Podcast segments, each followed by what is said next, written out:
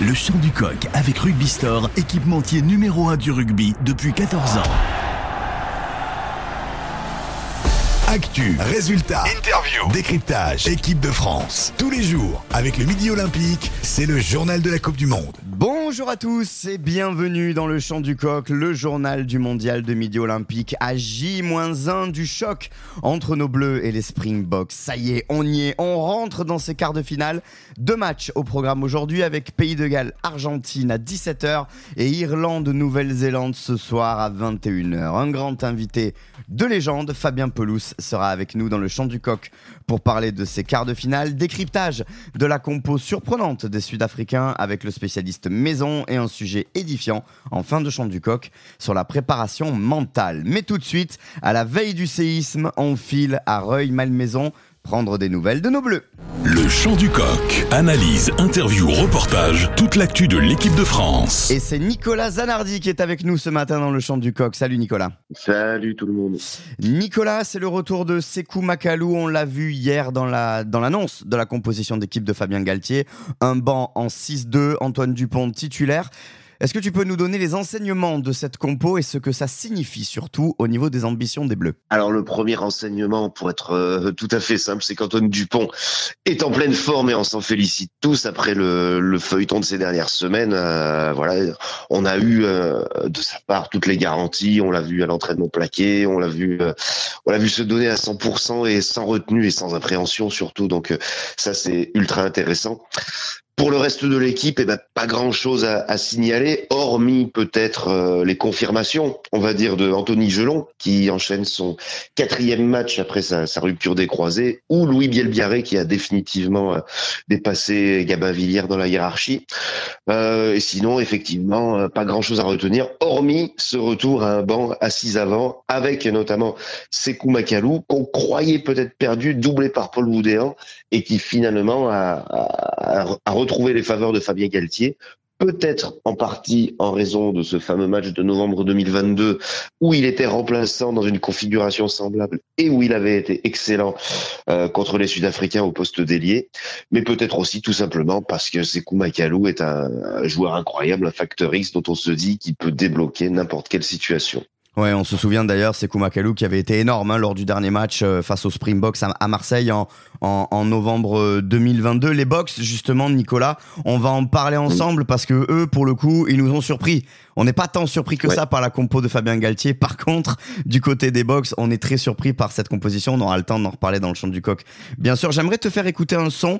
C'est le demi de mêlée Cobus Renac, titulaire à la place de Faf de Clerc, qui s'exprime et qui parle du, du, du, plan de son coach. On l'écoute et, et on réagit ensemble ensuite. That's a plan of, of the coaches and um, we all we all buy into it and have our role to play. So um, sitting there with a 6-2, 5-3, 7-1, it's all the same. If you have to go on and do a job, you have to go on. Il explique, hein, le demi de mêlée, que quel que soit le plan du coach, quelle que soit l'équipe titulaire et quelle que soit la composition du banc, il y a un plan et ils le suivront jusqu'au bout. Ça veut dire qu'ils ont vraiment un plan en tête, euh, ces Springboks. Comment est-ce que toi tu l'analyses et surtout est-ce que comment les, comment les Bleus l'analysent ce plan-là? Euh, c'est la première analyse, c'est la vraie grosse analyse qu'on qu peut en faire. J'ai discuté euh, en marge de cette de, de, cette conférence de presse avec un journaliste sud-africain très expérimenté, euh, Hubert qui qui m'expliquait que c'est la première fois à sa connaissance que les Sud-Africains construisaient une composition non pas en fonction de leur force, mais de celle de l'adversaire. Euh, on sent que tout a été réfléchi, pensé pour faire déjouer les Bleus en termes de stratégie. Très clairement, on se dit que les ailiers tricolores euh, vont être visés, qui vont avoir la délicate tâche de défendre à la fois les extérieurs, mais à la fois dans leur dos, sur ces passes au pied dont raffolent Colby et, et RNC. Euh, les, les, Français en sont conscients. Thomas Ramos évoquait le sujet hier. Ils, ils savent très bien ce qui les attend. Après, encore faut-il réussir à, à, défendre face à ce plan sud-africain. Merci beaucoup, Nicolas Zanardi, envoyé spécial 15 de France, à Roy-Malmaison, au plus près de nos Bleus. Le journal de la Coupe du Monde, l'édito du jour. Et pour cet édito du jour, pour lancer ce week-end de quart de finale, je retrouve le patron de la rédaction de Midi Olympique est avec nous ce matin et qui doit être fier de la une de son middle toute bleue. Salut Manu Salut Thomas, bonjour à tous. Oui, effectivement, très fier de, ce journal euh, de 48 pages avec euh, une promesse, euh, le jour d'y croire pour les Bleus, ça sera demain. Et donc Manu, pour un petit peu lancer ce, ce week-end, aujourd'hui, tu voulais mettre en avant ton impatience. Explique-nous ça.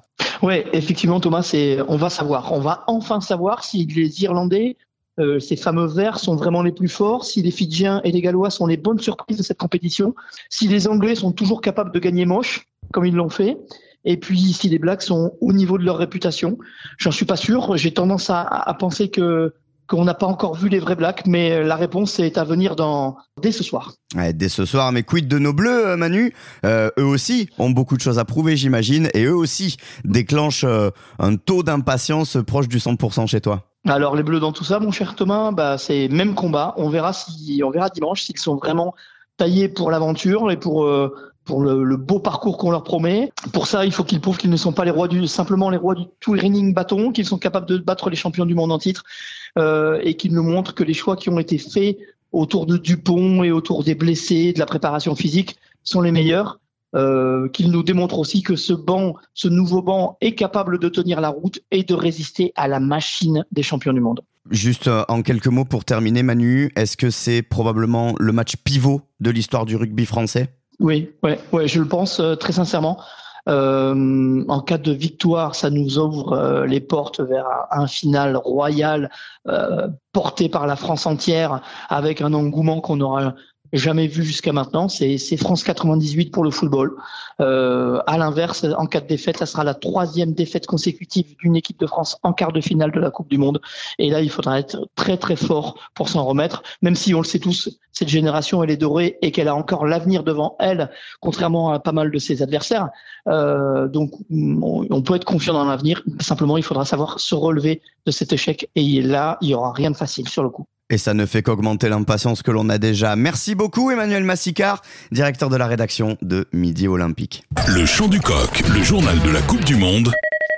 Décryptage. Et pour être complet dans ce gros bloc dédié au match France-Afrique du Sud, un mot sur la compo des Springboks qui fait beaucoup parler. On, l'évoquait il y a quelques instants avec Nicolas Zanardi. Des surprises et notamment au niveau de la charnière où on attendait Faf de Klerk et André Pollard. Que nenni, ce sera Cobus Reynac et Manili Bock. Explication de Simon Valzer, spécialiste de l'Afrique du Sud pour Midi Olympique. Pour connaître quand même que Cobus Reynac a fait d'excellents matchs à chaque fois qu'il a, euh, à chaque fois qu'il a été titularisé ou qu'il est entré en jeu, mais il faut aussi reconnaître quand même que c'était face à des, euh, face à des nations, euh, nations mineures. Je me souviens, par exemple, Cobus Reynac avait signé un triplé, mais c'était contre la Roumanie, alors que Faf de Clerc était titulaire contre contre l'Irlande, contre l'Écosse, contre ces, ces, euh, ces, grandes nations.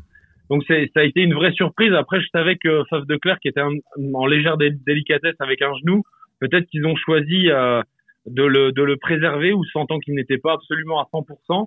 Et euh, je pense que ça, ils ont, ils ont préféré miser sur Cobus Reynac, qui connaît mieux que personne tous les joueurs français, puisqu'il évolue, je le rappelle, au sein de, du club de Montpellier en top 14, pour, euh, pour affronter nos Bleus.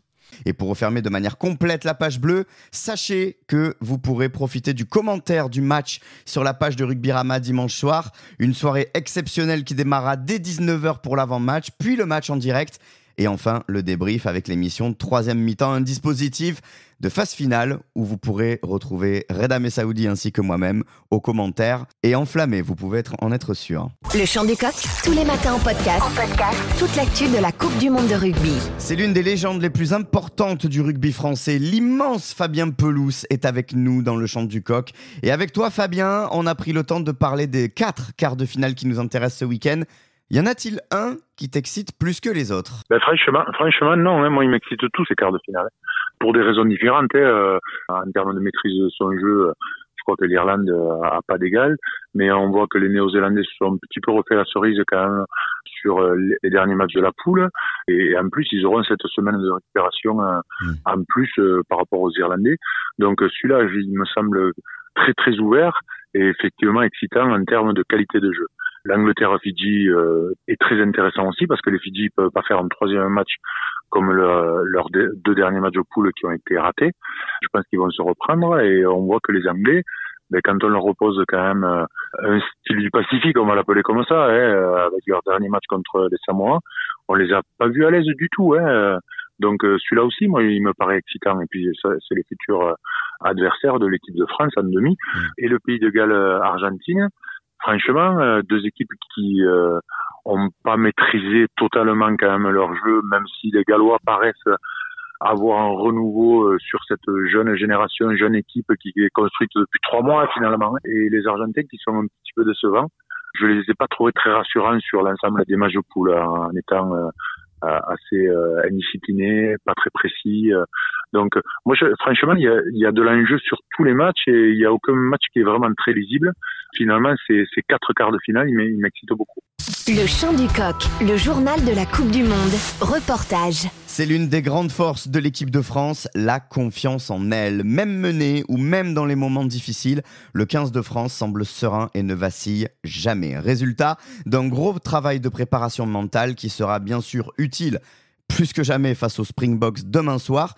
Explication sur cette notion avec Romain Amalric. Les Bleus semblent indestructibles et ils cultivent cette apparence. Depuis plusieurs années, la Fédération française de rugby a mis en place un pôle de préparation mentale et d'accompagnement à la performance qui se caractérise notamment par la présence de psychologues au sein même du staff de l'équipe de France, avec des entretiens individualisés, de l'optimisation émotionnelle, mais aussi avec le travail d'une posture pendant les matchs à travers une bulle que les joueurs forment par exemple sous les poteaux après avoir encaissé des points. David Girard, entraîneur des avants du Portugal, connaît bien cette stratégie. Ce procédé marche parce qu'il permet de calmer, euh, calmer les joueurs. Aujourd'hui, la tension d'un match euh, bah, te, fait sortir du match ou te fait faire des bêtises et des mauvais choix. Donc il faut arriver à, tempérer les émotions.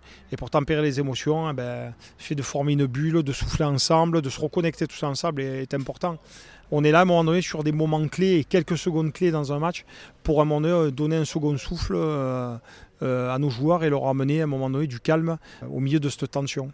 Le langage corporel est important chez les Bleus. Jamais la tête baissée, jamais montrer de doute et toujours avoir des paroles positives. C'est le résultat des interventions de Michael Campo, le préparateur mental de l'équipe de France, que David Girard a croisé lors de sa formation d'entraîneur. C'est quelqu'un qui fait attention à plein de micro-problèmes qui pourraient à un moment donné euh, faire qu'une équipe euh, sort du match ou déraille complètement.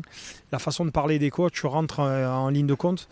Aujourd'hui, les, Français, ils ont confiance en eux. Pourquoi? Parce qu'ils pratiquent cette, bulle depuis longtemps. ils l'ont amélioré et en fait, ils l'ont identifié à leur équipe. Ils l'ont vraiment personnalisé et aujourd'hui, euh, on ne les verra pas faire sans euh, parce que ça fait partie d'eux et de leur identité. Résultat d'une étude approfondie sur ce dont a besoin une équipe pour rester focus sur son objectif initial, une froideur bienvenue chez les Bleus, une équipe de latin. Le chant du coq, tous les matins en podcast. En podcast. Toute l'actu de la Coupe du Monde de rugby. C'est la fin de ce chant du coq. N'oubliez pas de nous suivre sur les réseaux sociaux et de vous abonner sur votre plateforme de streaming préférée pour ne rien rater de l'actu de la Coupe du Monde et notamment de ce week-end extraordinaire de quart de finale. Pour rappel, 17h, Pays de Galles, Argentine et 21h, Irlande, Nouvelle-Zélande. Voilà pour le programme et nous on se retrouve demain dès 8h30 pour un chant du coq exceptionnel, spécial France-Afrique du Sud. Allez les Bleus déjà et à demain Actu, résultats, interview, décryptage, équipe de France. Tous les jours, avec le Midi Olympique, c'est le journal de la Coupe du Monde.